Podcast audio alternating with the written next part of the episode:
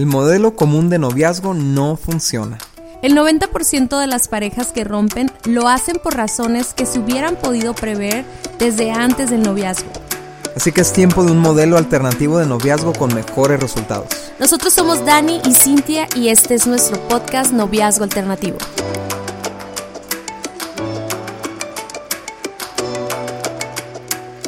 ¿Y qué onda amigos de Noviazgo Alternativo? Nosotros somos Dani, Cintia Osuna y este es nuestro podcast donde hablamos acerca de relaciones, de noviazgos y de prematrimonial también hablamos. Sí, ya ahí viene en camino el tema de prematrimonial.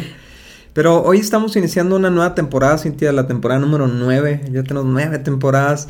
Y queremos hablar de algo que nos han estado pidiendo mucho, ¿no? Como que en la guía de noviazgo nos enfocamos mucho en la etapa de soltero, cómo te puedes preparar para, para la etapa, eh, durante la etapa de soltero, para cuando tengas una relación de noviazgo. Pero eh, dejamos muy poco tiempo realmente para ya qué pasa cuando ando de noviazgo, ¿no? Sí, de hecho estaba platicando con una amiga y me comentó algo que se me hizo muy interesante, por eso te platicaba de este tema, ¿no? Es que dice ella, mira, cuando pasa un grupo de jóvenes siempre te están hablando de que te esperes que, que te cuides, que pongas límites, que no andes de novio a los 15, a los 16 años, etc. Entonces, ponle que un joven bien obediente no hizo nada de eso, son pocos, pero sí hay. Y entonces, bueno, ya llegas a tus 23, 24, 25 años y resulta que ahora, pues sí, ya haces todo bien, te pones de novio Lees la guía antes. Lees la guía, obviamente, antes de ponerte de novio. Y ya cuando andas de novio, ya no, no hay nada, no hay información, no.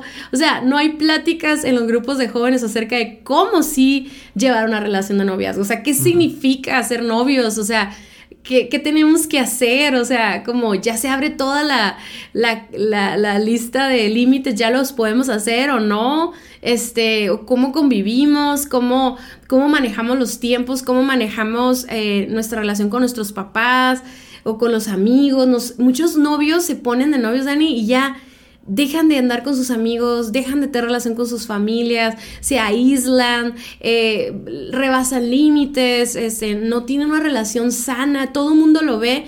Y es, por, y es por eso que queremos hacer este podcast. O sea, esta, esta temporada específicamente va a ser para hablar cómo llevar una relación de noviazgo eh, alternativamente, por así decirlo, y, eso queremos platicar contigo. Sí, y es que a lo mejor las, lo que tú ves en los, como los, como los noviazgos son tan aislados, tan, tan privados, por así decirlo, ¿no? pues nadie sabe realmente cómo está, cómo es la dinámica ahí adentro, ¿no? Entonces lo único que tenemos acceso, pues, es a las películas, a las series de televisión, a las canciones.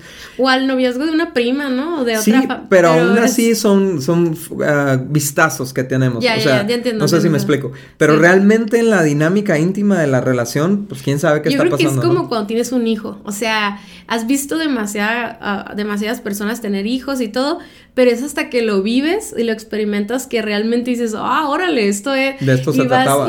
pero la verdad es que sí, a veces te puedes sentir perdido, ¿no? En el tema del noviazgo y decir, pues ahora que, y más si han sido jóvenes buenos, ¿no? O sea, no sé cómo explicártelo, o sea, jóvenes que se han guardado, que se han cuidado y que a lo mejor son sus primeras experiencias, ¿no? O sea... Sí, porque digo, está la otra manera de aprender que es echando a perder, ¿no? Entonces a lo mejor si ya lleva cinco relaciones y bueno, ya sé que no debo hacer esto, no debo hacer esto, pero, pero bueno, de cualquier manera creo que este tema le puede ayudar a quien está iniciando una relación o a quien ya tiene tiempo y las cosas no están saliendo muy bien y a lo mejor es por falta de principios, ¿no? Entonces... Este principio que queremos hablarte el día de hoy es de definir los tiempos, saber definir los tiempos. El primer punto que vamos a hablar. Y nada más para empezar ese tema, porque quiero decir algo antes, Dani. ¿Por qué te debe interesar este tema? ¿Por qué te debe interesar cómo llevar un noviazgo de manera correcta? Porque porque todo lo que somos nosotros es para honrar a Dios. Claro. Y todo lo que hacemos, así sea el trabajo, la escuela, estudiar, y mucho más nuestras relaciones tienen que pues darle honra a Dios, ¿no? Entonces yo creo que por eso debes de preocuparte por aprender cómo llevar una relación. Sí, y aún en añadidura, ¿no? Al buscar que nuestra relación honre a Dios, va a tener un efecto en la calidad de, nuestra pareja, en la calidad de nuestras vidas, en lo individual, o sea, vas a sufrir mucho menos, etcétera, etcétera. Y vas a vivir un matrimonio mucho mejor. Vas a un, un, arranque de matrimonio increíble, ¿no? No como muchas parejas que batallan mucho en los primeros años. Pero bueno, regresando al punto que decía Daniel, vamos a definir los tiempos. Dani, ¿qué significa eso? Sí, significa que en las primeras etapas de la relación tenemos que definir cuánto tiempo nos vamos a dedicar. Porque no es un matrimonio, no nos vamos a ir a vivir juntos, no deberíamos irnos a vivir juntos, no, no, estamos, no tenemos esa bendición de parte de Dios hasta que nos casamos. Pero de alguna manera precisamente habiendo tanta codependencia y habiendo tanta necesidad en hombres y mujeres solteras, de repente se demandan demasiado. En, los primeros días, en los primeros meses de noviazgo, se exigen lo que está fuera de lugar, pues fuera de orden, fuera de tiempo, porque no son una relación de matrimonio. O sea, no, no, no deberían de pasar el mismo tiempo que pasa naturalmente una pareja casada. ¿Por qué? Porque todavía estás eh, trabajando en otras áreas de tu vida. Normalmente, ¿no? Normalmente cuando entras al noviazgo en la universidad, pues todavía tienes que sacar la carrera o todavía se está firmando tu vida profesional, o sea, mm, tu vida espiritual, muchas otras áreas que demandan también tu tiempo y tu atención y son necesarias, ¿no? Entonces, una de las primeras preguntas que nos tenemos que hacer como pareja y que tenemos que definir es cuántos días a la semana nos vamos a ver y por cuánto tiempo. Sí, y ahorita con las con el acceso al internet y las redes sociales y todo, aún ni siquiera es definir solo lo presencial, sino cuánto tiempo le vamos a dedicar para mandar mensajes, para atender llamadas. El FaceTime. Eh, todo eso, porque la verdad es que sí es importante hablarlo, Dani, porque yo siento que muchas, muchas parejas llegan con diferentes expectativas cada uno del tiempo que se les debe dedicar y pueden tomar incluso la falta de, de una llamada o un mensaje lo pueden tomar como una falta de interés y eso puede quebrantar su relación de noviazgo. Así es, entonces fíjate, es muy importante lo que acabas de decir, Cintia, porque por un lado está quien puede esperar que la otra persona esté dedicada a ti, o sea, 24 por 7 cuando tú le llames, cuando tú le marques y que te esté marcando todo el tiempo, pero por otro lado, no le, a lo mejor no le estás dando seriedad al compromiso que estás haciendo al entrar a un noviazgo. Ojo, no es lo mismo un noviazgo que un compromiso hacia el matrimonio pero el noviazgo tiene su compromiso. o sea, al, decirle a una persona, oye, quieres ser mi novia y la otra persona aceptar, están aceptando juntos el dedicarse tiempo como pareja para construir una relación. Así ¿no es, cierto? Así es. Entonces, eso pues hay que definirlo, cuántas horas, cuántos días a la semana, incluyendo llamadas, incluyendo mensajes, eh, hasta, qué horas podemos hablar, ¿no? Eso es bien importante porque ahora precisamente con esto del FaceTime, con esto de los mensajes, de las llamadas de WhatsApp, pues ya puedes llamar hasta la hora que se te pegue la gana y puedes estar a las 4 o 5 de la mañana hablando con la persona, sus papás dormidos, ni cuenta se dan, pero tú le estás faltando al respeto a esa casa, pues. Y estás causándole un caos a esa persona y a ti mismo en, tu horario, en tu programa del día, en la energía con la que vas a empezar el día siguiente. Entonces, tenemos que definir con cuánto, cuánto es sano. De acuerdo a la etapa en la que estamos cada sí, quien. Sí, qué importante es definir las etapas de noviazgo.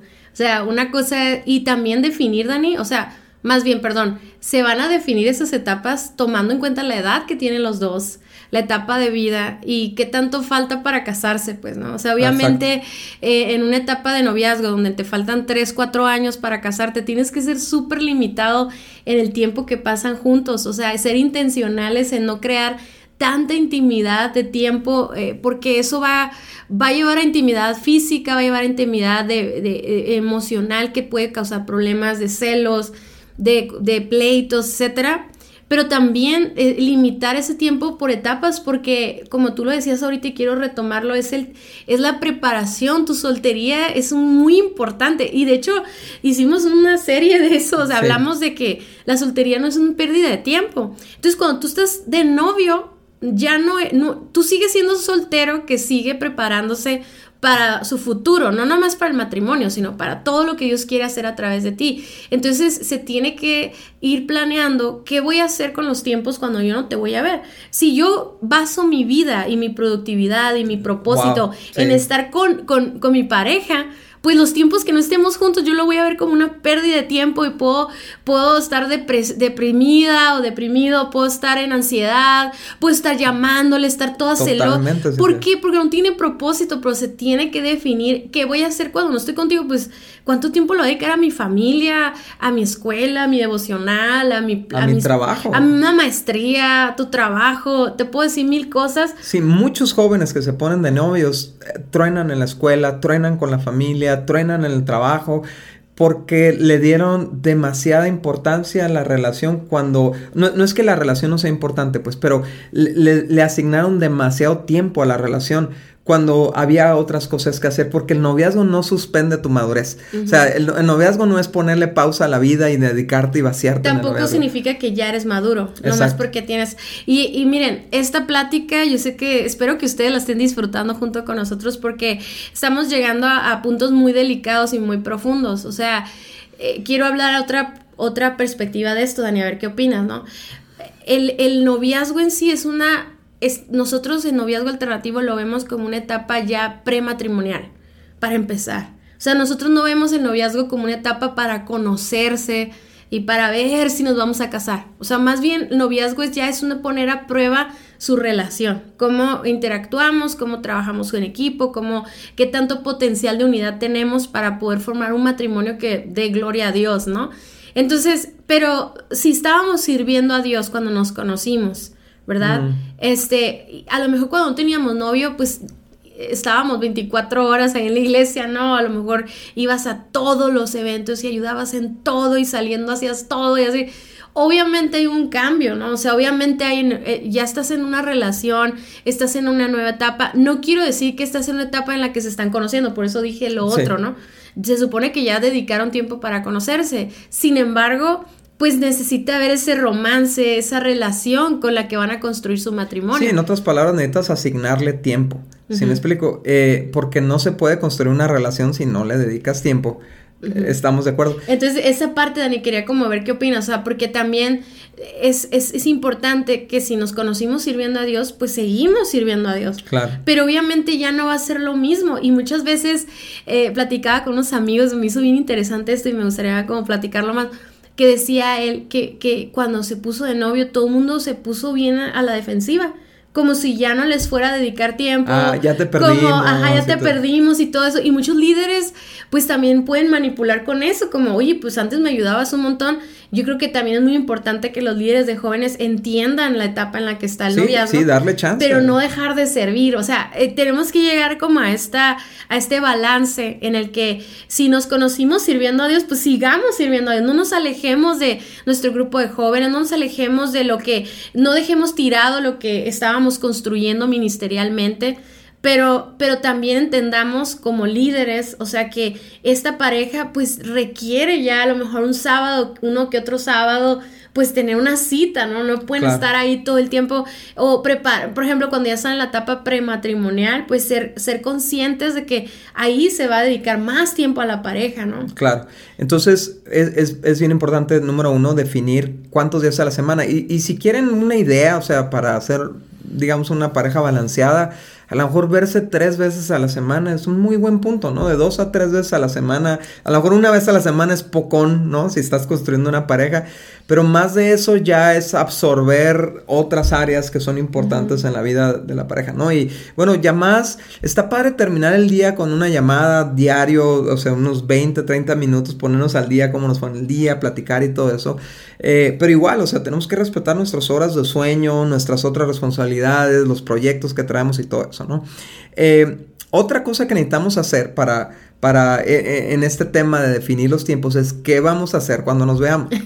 no es lo mismo cuánto nos vamos a ver que qué vamos a hacer cuando nos veamos. Porque si no planeamos para, para hacer algo de provecho, vamos a hacer cosas Claro. sin provecho, ¿no? O sea, ya sabes a lo que me refiero, ¿no? O sea, nos vamos a poner a mensear, nos vamos a poder a ver Netflix en Shield y al rato pues, eso va a terminar en, ya sabes, un bebé. En un ah, bebé, cierto, básicamente. Este, o, va, así, o sea, vamos a cruzar límites porque el tiempo tiene que tener un propósito, ¿no? Me encanta este pasaje de Efesios. Efesios 5.10. Efesios 5.10. Eh, dice, no vivas como necio, sino como sabio, ¿no? Dice, aprovecha cada oportunidad que tengas en estos días malos Averigua lo que Dios quiere que hagas. Entonces, los días son malos, hay muchas tentaciones, hay, mucho, hay muchas formas de perder el tiempo, pero tu noviazgo no debe ser una, una de ellas. Tu noviazgo tiene que tener propósito. Entonces, por eso, a lo mejor una de esas citas es, una de esos momentos en donde se ven es, hey, vamos a pasar tiempo con la familia, para que te conozcan mejor a ti como mi novio, para que te conozcan a ti mejor como mi novia. Y, y, y, lo otra cita puede ser para tener una conversación eh, con propósito de sueños, de metas, comparar ideas, ir a más profundidad en ciertos temas, ¿no? Eh, otras, otra cita puede ser la cita romántica, ir al cine, ir a tomar un café, tomarse de la mano, caminar, enriquecer románticamente la relación, ¿no? Otra cita puede ser el tiempo en que sirven juntos, como lo mencionabas tú, Cintia, ¿no? O sea, hey, nos vimos, pasamos tiempo, servimos juntos. Y sí, no estás enfocado 100% en tu pareja, pero es algo que se disfruta demasiado. Al menos tú y yo lo disfrutamos un montón servir juntos, ¿no? Y otra, otra, otro tipo de citas, por ejemplo, cuando uno de los dos tiene un proyecto, algo que hacer o algo, y el otro dice, pues yo te acompaño, yo te apoyo, yo te ayudo, ¿no? Y, y está, están bien para estas dinámicas porque como tú lo dijiste, Cintia, es poner a prueba la relación. ahí, ahí probamos realmente si vamos a, funcionar armoniosamente como pareja, si nos vamos a poner de acuerdo fácilmente, si realmente tu, tu novio, tu novia es una persona que está dispuesta a comprometer para, para ser uno, ¿no? Sí, y fíjense, qué importante es no hacer solo una de esas cosas. O sea, una relación enfadosa, así tóxica, es la que solo hace una de esas. O sea, es decir, solo nos vemos para estar con la familia y nunca podemos estar solos, o sea, siempre está la familia opinando y está la dinámica familiar eh, y, la verdad eso cuando se casen van a ver cómo les va a ir, ¿no? Sí, también, quiero aclarar algo que mencionaste ahorita, ¿no? De que nunca podemos estar solos y es muy importante que tengamos tiempos a solas pero no sin nadie alrededor. sí, o sea, yo me refiero a que como pareja nunca convivimos solos, entonces ah, podemos estar siempre conviviendo con otras personas y nunca probar si realmente nos llevamos bien. Nosotros, sí, a veces es como hasta una muleta, ¿no? Por si, porque realmente nos llevamos bien solos, este, mejor no. Y hay parejas así, o sea, que solo salen con la familia, la familia, la familia, la familia les paga todo, la familia, y nunca puedes ver otros rasgos de carácter de la pareja, ¿no? O también parejas que a lo mejor solo se ven para servir, o solo se ven para puro citas románticas, pero nunca tienen conversaciones importantes, o sea, evaden las conversaciones difíciles, o sea, me encanta que son diferentes opciones que les estamos dando, obviamente puede haber más, pero tener una relación sana es tener una, un balance entre todo, entre todos estos tipos de citas o interacciones, y si se fijan, pues, o sea, realmente cuando nos vemos tenemos que vernos con un propósito, tenemos algo que hacer. Eh, yo no dudo que a veces podamos quedarnos viendo una película como, tú decías, ¿no? Pero la verdad es que eh, el noviazgo tiene que tener ese objetivo, pues, de, de, poder eh, probar la relación y apenas teniendo esta variedad de actividades podemos ver muchos rasgos de carácter el uno al otro. Y lo último, Dani, que ya lo mencionamos ahorita, pero hay que volverlo a decir, es el hasta qué horas podemos hablar, hasta qué horas nos podemos ver. O sea, es muy mensajes de texto, es muy e, e, importante. Es, lo mismo, ¿no? Y es y tiene que ver con lo que mencioné, tiene que ver con respetar a la otra persona, respetar su tiempo, respetar a la familia. ¿Sí me explico? Porque, sabes, eh, Cintia, muchas veces yo ahora como papá de, adolescentes, ¿no? Eh, eh, puedo sentirlo de esa manera, de que al, al yo permitirte andar con mi hija, ¿no? Te estoy dando una confianza. Y, y, es una confianza muy valiosa. Me da risa porque, porque... ya cambiaron las cosas, ¿verdad? Sí, no, no. Pero, o sea, es, es esa, esa, esa vez que yo fui con tus papás, ¿no? Y les dije, oye, eh, este es mi plan, quiero andar con su hija, no es para jugar, yo quiero, yo quiero ver si vamos hacia el matrimonio y todo eso, ¿no? Pero es cuando tu papá dijo sí y nos puso límites y nos puso horarios, lo que está dando es confianza, pues. Entonces, antes lo que pasaba era que pues yo estaba ahí en tu casa porque no había toda la tecnología que hay para comunicarnos ahorita, ¿no? Pero yo estaba ahí en tu casa y a las 10 empezaba a toser tu papá y tenía que irme y no podía llamarte porque sonaba el teléfono de la casa y, no había celular y, y, entonces no había de otra más que tu papá se enterara de que yo tenía comunicación contigo. No sé si me explico. Sí, claro, Entonces, pero ahorita pues es un bypass a los papás y entras al cuarto de tu novia o al cuarto de tu novio a las 2, 3 de la mañana. A través de... A través de las tecnologías. Y, y, entonces en esa oscuridad se empiezan a desatar cosas que no deberían de estar sucediendo, ¿no? Sí, y incluso yo creo que vamos a hablar más adelante de eso y ya tenemos algunos otros podcasts acerca del noviazgos a distancia. Ajá. Porque aún, fíjense, cuando, cuando sucede eso y que viene a visitar, se, eh, se, hace un, o sea, se, se, absorbe todo el tiempo, pues, pero tiene que ser muy controlado y, con propósito también. Y por último, algo que les quiero decir es que uh, todo eso que tú estás dedicando el tiempo a tu pareja, a tu, a tu noviazgo y todo, siempre rinde cuentas. O sea, por ejemplo, si vas a salir al cine y van a hacer otra cosa, platícalo con tus papás. No, a lo mejor ya no estás en una edad que le estás pidiendo permiso pero el ser transparentes de tu manejo de tiempo te ayuda a que alguien sabe dónde andes, alguien te va a preguntar qué película vieron. Eh, ¿Sí me explico? O sea, sí, de hecho es un tema tan importante que le vamos a tener que dedicar un podcast entero. Pero bueno, ese, esa administración de tiempo, esta definición de tiempo, no solo la platiquen ustedes, sino que traten de como compartirla, ser transparentes para que puedan tener una relación súper bonita de noviazgo. Muchas gracias por haber escuchado nuestro podcast. Para nosotros es muy importante escuchar tus comentarios y dudas. Te invitamos a conectarte a través de nuestro Facebook e Instagram Guía de Noviazgo Alternativo o nuestra página vivoalternativo.com. Si el tema de hoy fue de ayuda para ti, compártelo con todos tus amigos. Hasta la próxima.